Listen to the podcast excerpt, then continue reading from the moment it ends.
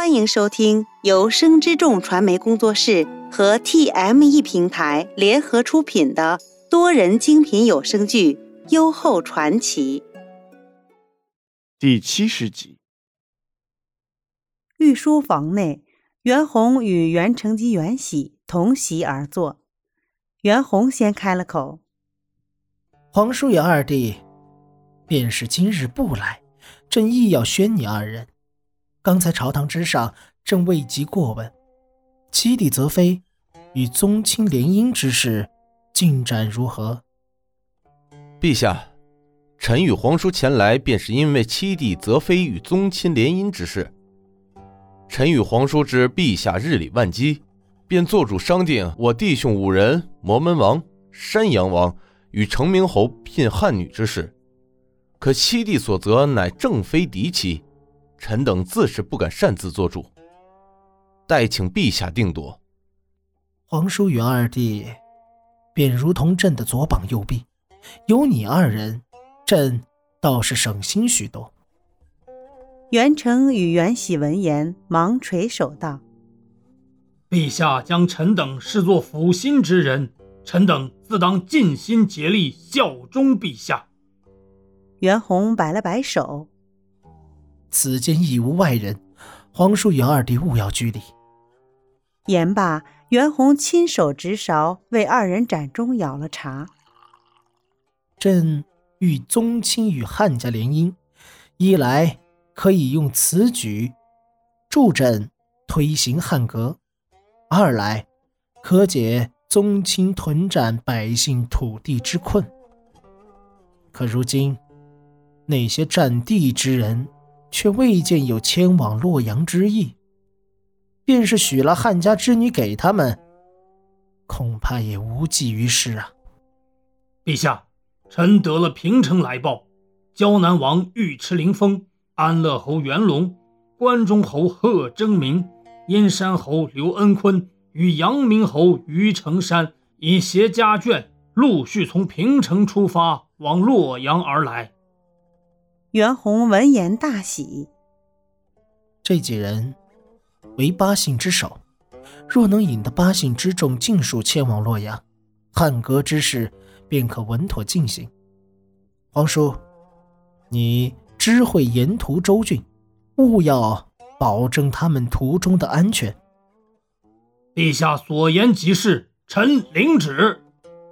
皇叔乃本族宗长。朱棣与宗亲那侧妃之事，便劳烦皇叔了。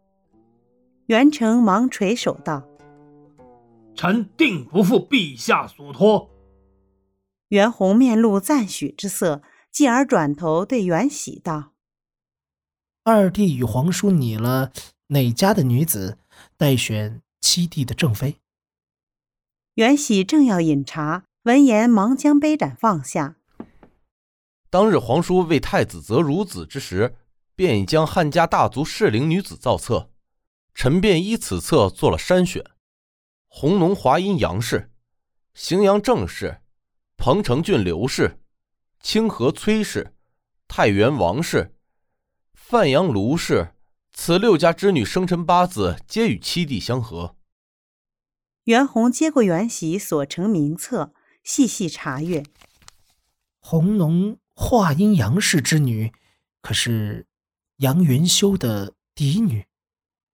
确乃开国伯嫡女。朕记得，当年杨元修与杨平王领兵同往柔然，大胜而归之时，二人便定了将彼此的子女定了婚约。此二人有功于我大魏，且杨平王乃我宗室亲王，亦是我等皇叔。若此事当真，便不可将杨元修之女纳为七弟的正妃。是臣思虑不周，臣定将此事查明，禀于陛下。你这名册之上有范阳卢氏，朕记得你曾提及七弟开房之人乃是卢氏之女，朕可有记错？哈哈，陛下好记性，七弟开房之人的确乃范阳卢氏之女。名册所录乃他堂姊妹，如今卢氏已生产在即，七弟亦是快要为人父了。袁弘闻言欢喜，此乃大喜之事。明日，朕便着中尚书备下喜礼，送去七弟王府。袁喜忙拱手道：“臣代七弟谢过陛下隆恩。”袁弘摆了摆手：“你我兄弟之间，何须如此多礼？”呵，陛下待臣等兄弟亲厚，臣乃由衷之言。陛下。若卢氏已为北海王孕育子嗣，依臣之见，便不可再为北海王纳卢氏之女。轻呷一口茶，袁弘道：“皇叔所言意在理。当年皇祖母为朕聘下冯氏三女，可他姊妹之间却因此生了嫌隙。那就请陛下在余下处女中为七弟择一正妃吧。”放下杯盏，袁弘道：“七弟生母北海太妃仍然在世，朕虽为兄弟之长，七弟则正妃之事，亦不可擅作主张。你将余下四女名册呈于北海太妃，请她示下。”袁成知袁弘此乃仁孝之心，便道：“为君者，当以孝治天下。”陛下此举乃为天下人之示范。朕自幼便失了阿母，纵是贵为天子，亦无力为阿母尽孝。如今先帝后妃之中，亦只有北海太妃存世。朕只愿他有生之年可以含饴弄孙，尽享天伦，以为朕心中所憾。袁弘言罢，君臣三人皆沉默下来。袁弘执勺为二人杯盏中添满茶，忽对袁成道：“朕嘱咐皇叔与太师着手准备为子寻生母临平追封之事，现下礼可办妥当。”陛下，中书省已草拟了诏书，太师说这两日待审阅之后，便上呈陛下过目。子勋如今已开府摄政。临平追封之事，应当尽快的进行，不容再缓。陛下，臣与太师已请大祭司卜算良辰吉时，陛下勿忧。有皇叔与太师督办此事，朕自是放心的。见袁弘面有倦色，二人也不敢久留，闲聊几句，便起身告退离去。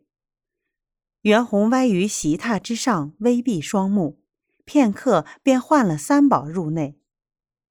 去，宣蒋银奇来见朕。蒋银奇得了皇帝宣诏，自急忙赶至御书房内。袁弘已坐了起身。朕刚听皇叔及八部宗亲已发往洛阳，你，你让分散各地的羽林狼卫沿途暗中保护。不能令他们有失。蒋银奇拱手道：“陛下放心，臣定不负陛下所托。”见袁弘微微颔首，他又道：“陛下，臣有一事，正要禀于陛下知晓。”得了袁弘首肯，蒋银奇又道：“臣遵陛下旨意，追查在八邑伏击圣驾之人。”如今有了些许线索。哦，袁弘闻言正了正身子，示意蒋银奇继续下去。蒋银奇接着道：“臣自得了陛下旨意，便着羽林郎乔装，沿途一路追查。等到了齐地边境，才在一废弃民宅之内捕得一如如暴徒，可他已奄奄一息。”等雨林狼将回魂汤灌入他口中，那暴徒只断断续续吐了两个字：“散猴。”袁弘闻言紧锁了双眉，缓缓道：“散猴，此为何意？”臣亦是百思不得其解。